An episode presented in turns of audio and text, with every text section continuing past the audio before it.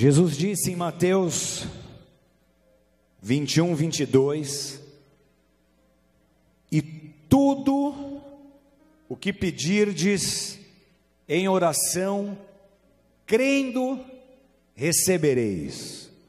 Não importa, na verdade, a diversidade de religiões, uma coisa em comum que todas elas têm é a oração. A oração é o ponto neutro de todos os credos. Não há nada mais comum entre os homens, nem outra atividade que seja tão universal quanto a oração. Desde os primórdios da história, a oração é encontrada em cada cultura, civilização e época, em cada continente há uma questão que precisa ser respondida: por que, que o homem ora? Simplesmente centenas de milhões de pessoas em todo o mundo, todos os dias, participam desse ritual, em todas as línguas, em todas as raças, em todas as faixas etárias, em todas as classes sociais. E aqui eu começo esse sermão com algumas perguntas que precisam de resposta. A oração realmente funciona? A oração faz alguma diferença? Ela pode de fato mudar as circunstâncias? As evidências, amados, afirmam que uma coisa é certa: não importa o que você pense de oração, de uma forma ou de outra, a oração funciona. E a verdadeira pergunta não é se ela é válida ou não, mas se nós sabemos como orar e se de alguma forma, se nós sabemos como ela funciona. Segundo a palavra de Deus, igreja, cada um de nós possui poder para influenciar a terra, mudar circunstâncias, transformar histórias, e isso simplesmente por meio da oração. Abra sua Bíblia comigo no livro de Lucas, capítulo 11, verso 1. Um versículo. Diz assim: E aconteceu que, estando ele, Jesus, a orar num certo lugar, quando acabou, lhe disse um dos seus discípulos: Senhor, Ensina-nos a orar, como também João ensinou aos seus discípulos. Um dos discípulos faz menção a João Batista, que também ensinava os seus discípulos a orar, e ele, como um porta-voz dos outros discípulos, faz um pedido a Jesus: nos ensina a orar. O que, que nós percebemos aqui? Jesus estava orando num certo lugar e os discípulos estavam presentes, mas não estavam envolvidos. Somente Jesus estava orando. E o que que os discípulos estavam fazendo quando Jesus estava orando? Os discípulos estavam observando. A impressão, amados, é que Jesus nunca orava com os seus discípulos. Todas as vezes que ele tinha que orar, ele se isolava, ele ia para algum lugar deserto, para buscar de forma intencional, ele se separava. E por quê?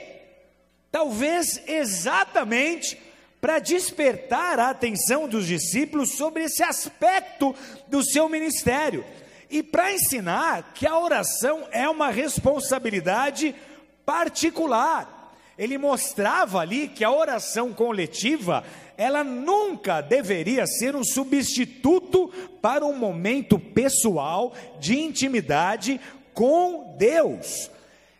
É um pedido muito especial esse. Senhor, nos ensina a orar, porque esses discípulos poderiam fazer qualquer pedido a Jesus, eles tinham acesso ao coração do Senhor. E por que exatamente nos ensina a orar? Isso significa que a oração não era algo que eles criam, que poderiam fazer sozinho, que eram capazes de fazer sem instrução. E é algo muito interessante, porque como judeus, os discípulos foram criados na sinagoga e no templo onde eles foram ensinados a orar. Então, parte do ritual nas sinagogas era ler e repetir orações. Só que as orações que Jesus fazia eram orações diferentes daquelas que eles estavam acostumados. E eles perceberam que acontecia algo diferente quando Jesus orava. Aqueles discípulos aprenderam a orar, mas Jesus orava de uma forma diferente. Enquanto eles oravam, eles se ocupavam, mas quando Jesus orava, Jesus conseguia resultados. Lá em Gênesis 1, 26 e 27, está escrito o seguinte: Também disse Deus: façamos o homem à nossa imagem e semelhança, tenha ele domínio sobre os peixes do mar, sobre as aves do céu, sobre os animais domésticos, sobre toda a terra e sobre todos os répteis que rastejam pela terra. Criou, pois, o homem à sua imagem, a imagem de Deus o criou, homem e mulher os criou. Repete isso comigo: tenha ele domínio. Tenha ele domínio.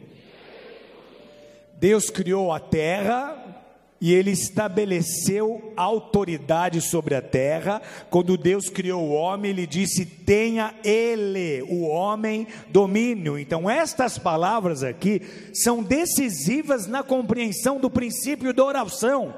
Deus está dizendo: tenha ele, o homem, domínio. Com essa declaração aqui, o Criador estabeleceu o domínio do homem sobre a terra.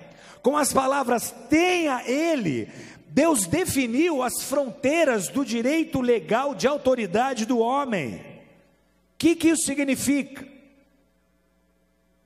Deus tem um compromisso com a sua integridade e com a sua palavra. Deus colocou na verdade, a Sua palavra acima de todas as coisas. Então, quando Deus estabelece algo através da Sua palavra, Ele mesmo está sujeito à Sua palavra. Quando Deus coloca algo através da Sua palavra, até o seu próprio nome está sujeito à Sua palavra. E esse é um princípio extremamente importante, porque um dos conceitos hebraicos para nome é o próprio ser. Então o nome de Deus está sujeito à sua palavra, ou seja, o próprio Deus está sujeito à sua palavra. O que significa dizer que quando Deus estabelece uma lei, ele mesmo está sujeito a esta lei. Ele não vai quebrar esta lei que ele mesmo ele mesmo estabeleceu. Então, a partir desse princípio aqui, Deus coloca a sua palavra acima dele mesmo. Todas as vezes que Deus fala, ele está voluntariamente se obrigando a obedecer a sua própria palavra. Portanto, qualquer lei de Deus é uma lei para Deus. E com a afirmação tenha ele e não tenhamos, ou seja, a Trindade, tenhamos, tenha ele, tenha o homem Deus criou algumas leis primárias que regem o sistema espiritual, o sistema de autoridade espiritual na terra. Presta bastante atenção nisso.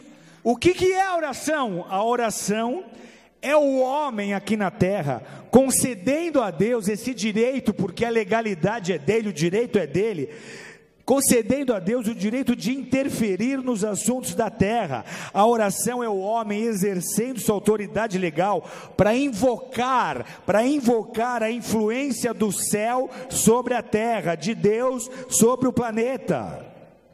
Se você estuda a Bíblia, você vai descobrir que cada ação divina envolveu um ser humano.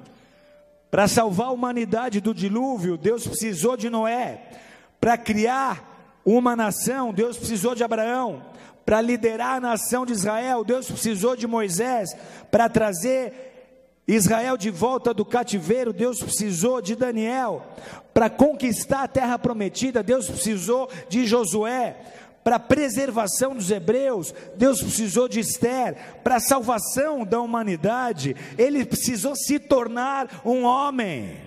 Amém, amados? Estão comigo? Então diga para essa pessoa bonita de novo do seu lado: a oração não é uma opção, ela é uma questão de sobrevivência. Diga de novo para ele: se suas orações não subirem, Deus não pode interferir na sua vida. Isso significa que você hoje precisa assumir a sua responsabilidade e determinar o que acontece por aqui através da oração. Esse é um tempo, amados, de nós usarmos a chave que nos foi dada. Jesus disse a Pedro, seu seguidor: Estou te dando a chave do reino dos céus. Aquilo que vocês ligarem na terra será ligado nos céus, aquilo que vocês desligarem na terra será desligado nos céus. Essa chave é a oração, ela está à nossa disposição. Aquilo que você liga na terra está sendo ligado nos céus, aquilo que você desliga na terra está sendo desligado nos céus. Através da sua oração, você está determinando seus dias na terra, através das suas orações, você está liberando nos céus a vontade de Deus, através das suas orações, você está profetizando o que será os seus dias, você está determinando o que os seus olhos vão ver nos próximas semanas, nos próximos meses, nos próximos anos, através da sua oração, você está semeando sementes do que serão os frutos que você vai colher no futuro. É tempo de você usar essa chave, é tempo de usar a chave, é tempo de usar o seu poder, a sua autoridade, os seus direitos feitos na terra e de se posicionar para ser um canal, um canal de fé um canal de fé, porque nesse exato momento, nesse exato momento, nesse exato momento, o céu, o céu depende de você, a terra precisa de você, os seus filhos precisam de você, a sua família precisa de você, os seus amigos precisam de você. Há pessoas que estão dependendo da sua oração para serem curadas, há pessoas que estão dependendo da sua oração para serem salvas, há pessoas que estão dependendo da sua oração para serem libertas, há pessoas que estão dependendo da sua oração para serem alcançadas. Há pessoas que precisam de você, então use essa chave e comece a orar e tome a sua posição.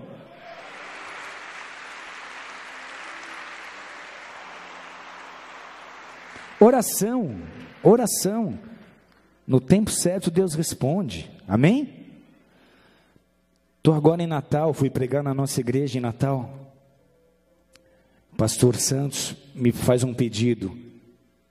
Tem um menino de nove anos, o mais querido da igreja, ama ouvir tuas pregações. Quando eu vou para São Paulo, ele pede para você trazer DVD. Ele ora até em línguas. Quer ser pastor. Ele teve um probleminha no coração. Desmaiou. Faltou oxigênio.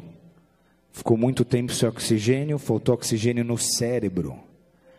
E ele teve muitas lesões no cérebro por falta de oxigenação. Ele estava em coma e agora ele saiu do coma, mas os médicos estão dizendo que ele vai vegetar. Ele só está chorando e consegue mexer os pezinhos. Vamos no hospital orar. E foi um dia difícil, porque ele é parecido com meu filho de 11 anos. E eu me identifiquei demais com os pais.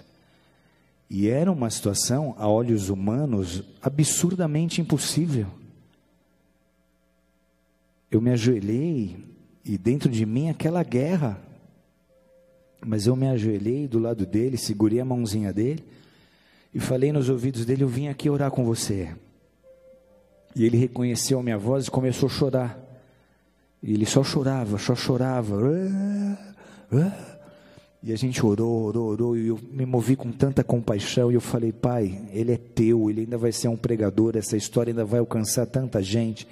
Cura essa criança, Senhor.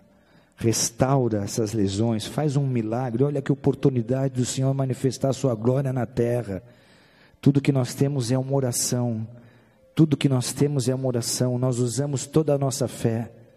Semana passada, Pastor Santos me mandou um vídeo falando Olha esse milagre. O menino, em pé, com um sorriso no rosto, falando: Apóstolo Rina, obrigado por orar por mim, valeu, estou ótimo, glória a Deus pela sua vida.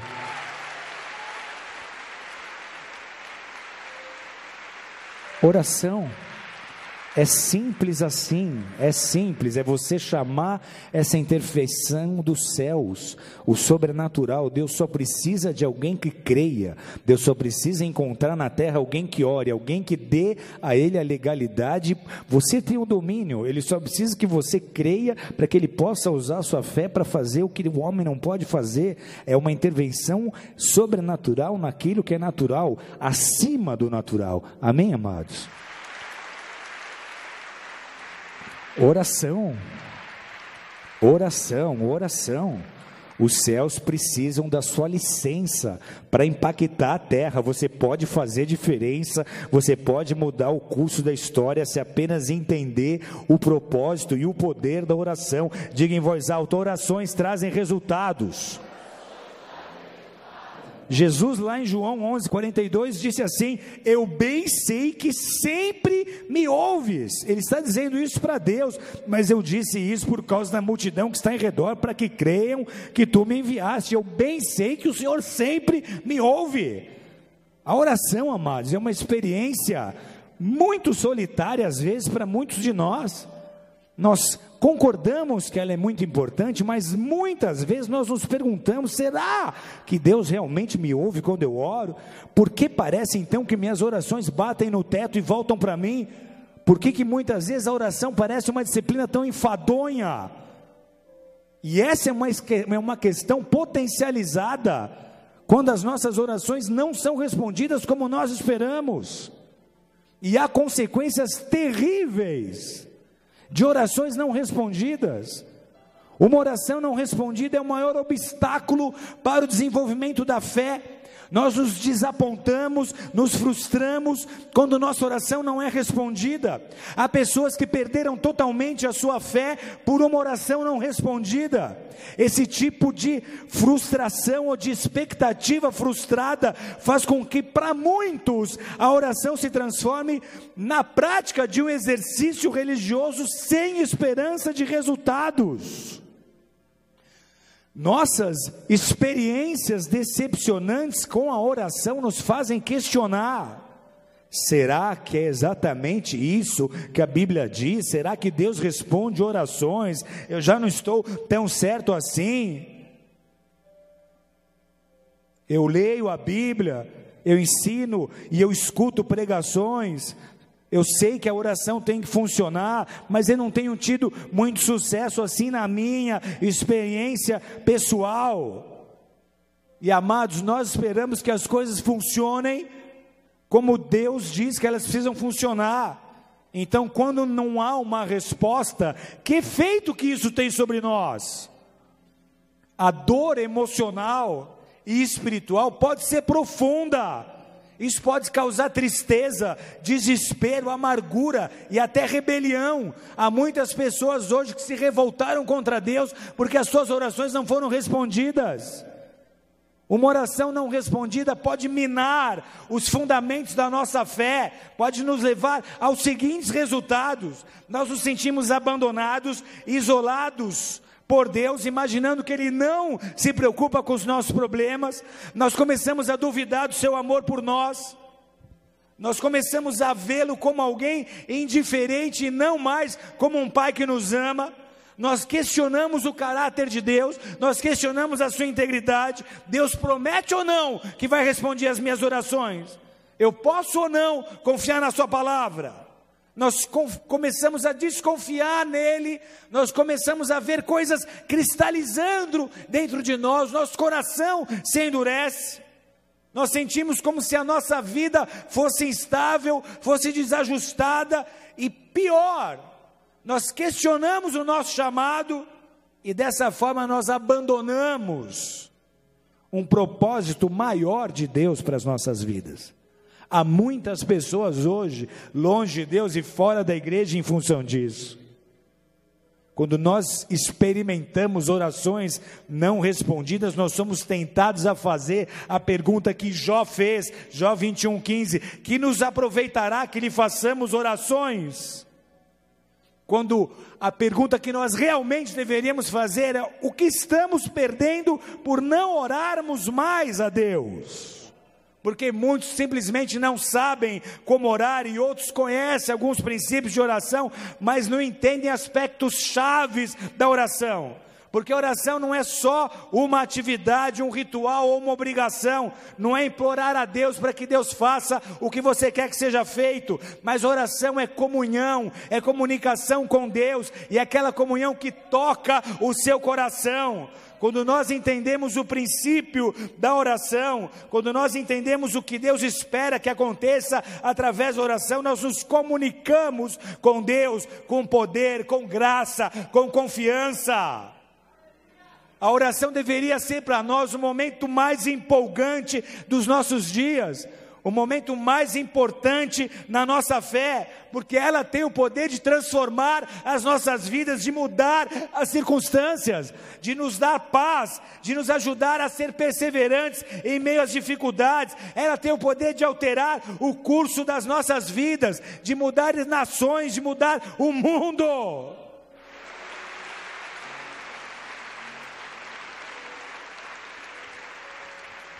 Qual era o segredo do sucesso do ministério de Jesus? De todas as coisas que os discípulos de Jesus observaram o seu mestre fazer e dizer, a única coisa que eles pediram que Jesus ensinasse era isso: nos ensina a orar. E por que, que os discípulos pediram nos ensina a orar? Em vez de pedir grandes coisas, como nos ensina a multiplicar pães e peixes, nos ensina a curar enfermos, nos ensina a ressuscitar mortos, por que, que eles pediram nos ensina a orar? É porque eles viram Jesus orar mais do que fazer qualquer outra coisa. Eles conviviam com Jesus, eles iam com Jesus em todos os lugares, eles observaram Jesus por três anos e meio, baseados nas Escrituras, amados.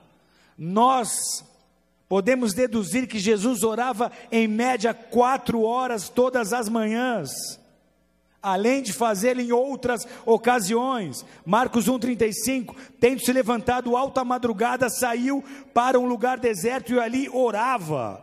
Jesus se levantava enquanto os discípulos estavam dormindo, estavam dormindo ainda, ele ia orar num lugar deserto, se retirava, fazia isso por horas. Os discípulos acordavam e falavam: Ué, onde é que está o mestre?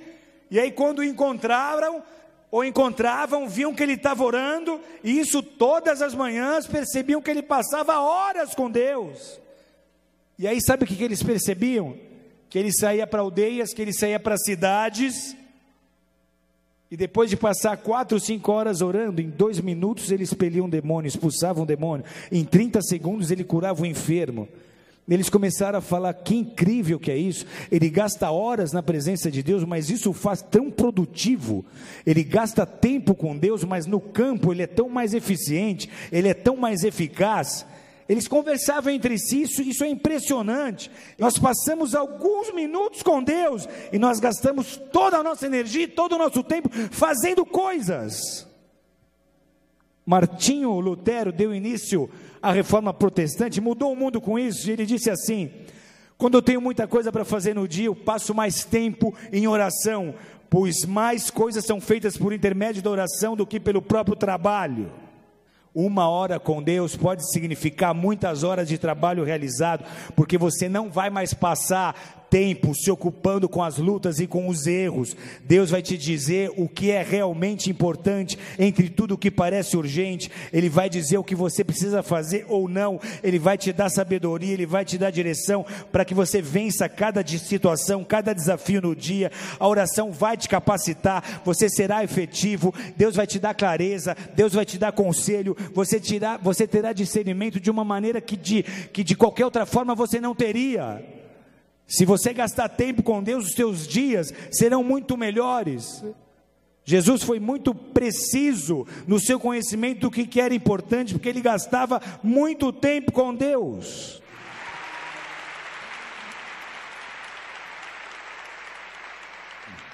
Você consegue falar para sua esposa eu te amo e não gasta tempo com ela? Ela vai acreditar nesse amor? Sim ou não? Você consegue falar eu te amo e sumir o fim de semana e não dar atenção para ela? Não consegue. Como é que eu falo para Deus eu te amo se eu não gasto tempo na presença dele? Se eu não oro? Então Jesus gastava tempo com Deus porque o relacionamento entre eles era genuíno. Então o que, que Jesus está dizendo? Você conseguirá realizar mais coisas na minha presença do que na presença dos homens. Aprenda a ouvir a Deus. Quando tiver uma decisão importante a tomar, ore, busque a Deus. Não dê nenhum passo até estar certo de que Deus está dirigindo. Não tome nenhuma decisão precipitada. Moisés, lá no povo, com o povo no deserto, ele não dava um passo se ele não tivesse certeza que a nuvem de glória estava se movendo primeiro. Então não seja guiado por emoção, por sentimento, por profetada. Não permita que a alma venha te conduzir. A voz voz do seu coração não pode falar mais alto do que a voz de Deus. Se você está, está, está pensando em, tomar uma decisão que diz respeito ao teu futuro, ao teu emprego, ao teu empreendimento, à tua família, não tome decisão, não faça nada sem saber se isso é o que Deus tem para sua vida ou não. Tem decisões que você precisa tomar que na Bíblia não diz se é para fazer ou não. Você só vai descobrir gastando tempo com Deus, amém? Por que, que Jesus orou tanto? Para nos deixar o exemplo. Amém? Deus vai facilitar as coisas para nós, vai evitar que você cometa erros, vai evitar que você faça coisas duas vezes. Deus te ama e Ele quer ter a mesma comunhão que Ele tinha com Jesus, com cada um de nós, e a sua vida de oração pode te levar a ter uma intimidade com o Pai tão profunda que no seu dia a dia você vai manifestar naturalmente as mesmas obras de Jesus, os pensamentos de Deus, assim como Jesus fazia. Ah, mas espera aí. Os opositores diziam: você é filho de Deus? Isso não pode ser. Você diz que ele fala com você, isso é uma blasfêmia, você não pode estar assim tão perto de Deus. A intimidade nos leva a ouvir a Deus. Talvez você esteja nessa casa hoje e nunca tenha escutado a Deus. Mas eu quero te dizer que a tua fé tem que te levar ao ponto que você passe a escutar a Deus. Antigamente a igreja funcionava com clero e leigo. As pessoas se contentavam a acreditar que elas precisavam do intermediário para poder ouvir Deus. Mas essa nunca foi a vontade de Deus. Deus sempre quis se relacionar pessoalmente com os seus filhos. Ele sempre quis que os filhos escutassem pessoalmente a sua voz. E eu quero te incentivar a ouvir a tua voz, ouvir, ouvir a voz de Deus, desenvolver a sua fé a ponto de ouvir a voz de Deus. Ah, mas como é que você sabe que é Deus falando? A intimidade te leva a ouvir Deus. Você pode ouvir Deus falando audivelmente, isso já aconteceu muitas vezes na história. Você pode ouvir Deus falando no seu coração, você pode ouvir Deus através de uma pregação, você pode ouvir Deus através de seus pensamentos, impressões, sonhos, discernimentos. Ah, mas como é que você sabe que é Deus que está falando? Se sua esposa liga para você, você não sabe que é ela? E por que, que você sabe que é ela? Porque você tem intimidade com ela. A primeira vez que ela te ligou, talvez você não soubesse, mas você se falando bastante, você aprende a voz dela. Não é assim? Reconhece. Com Deus é igual. Quanto mais você o buscar, mais fácil vai ficar. E o que, que você está buscando em Deus? Você quer que um anjo apareça? Você quer que um profeta venha de outro lugar do mundo falar com você? Não é isso que Deus espera. Deus quer que você aprenda a escutar a sua voz pessoalmente. É isso que essa geração precisa. Amém? Você não precisa de dependência de ninguém. Você precisa aprender a voar com as suas próprias asas. Você precisa aprender a amadurecer e a crescer na sua fé.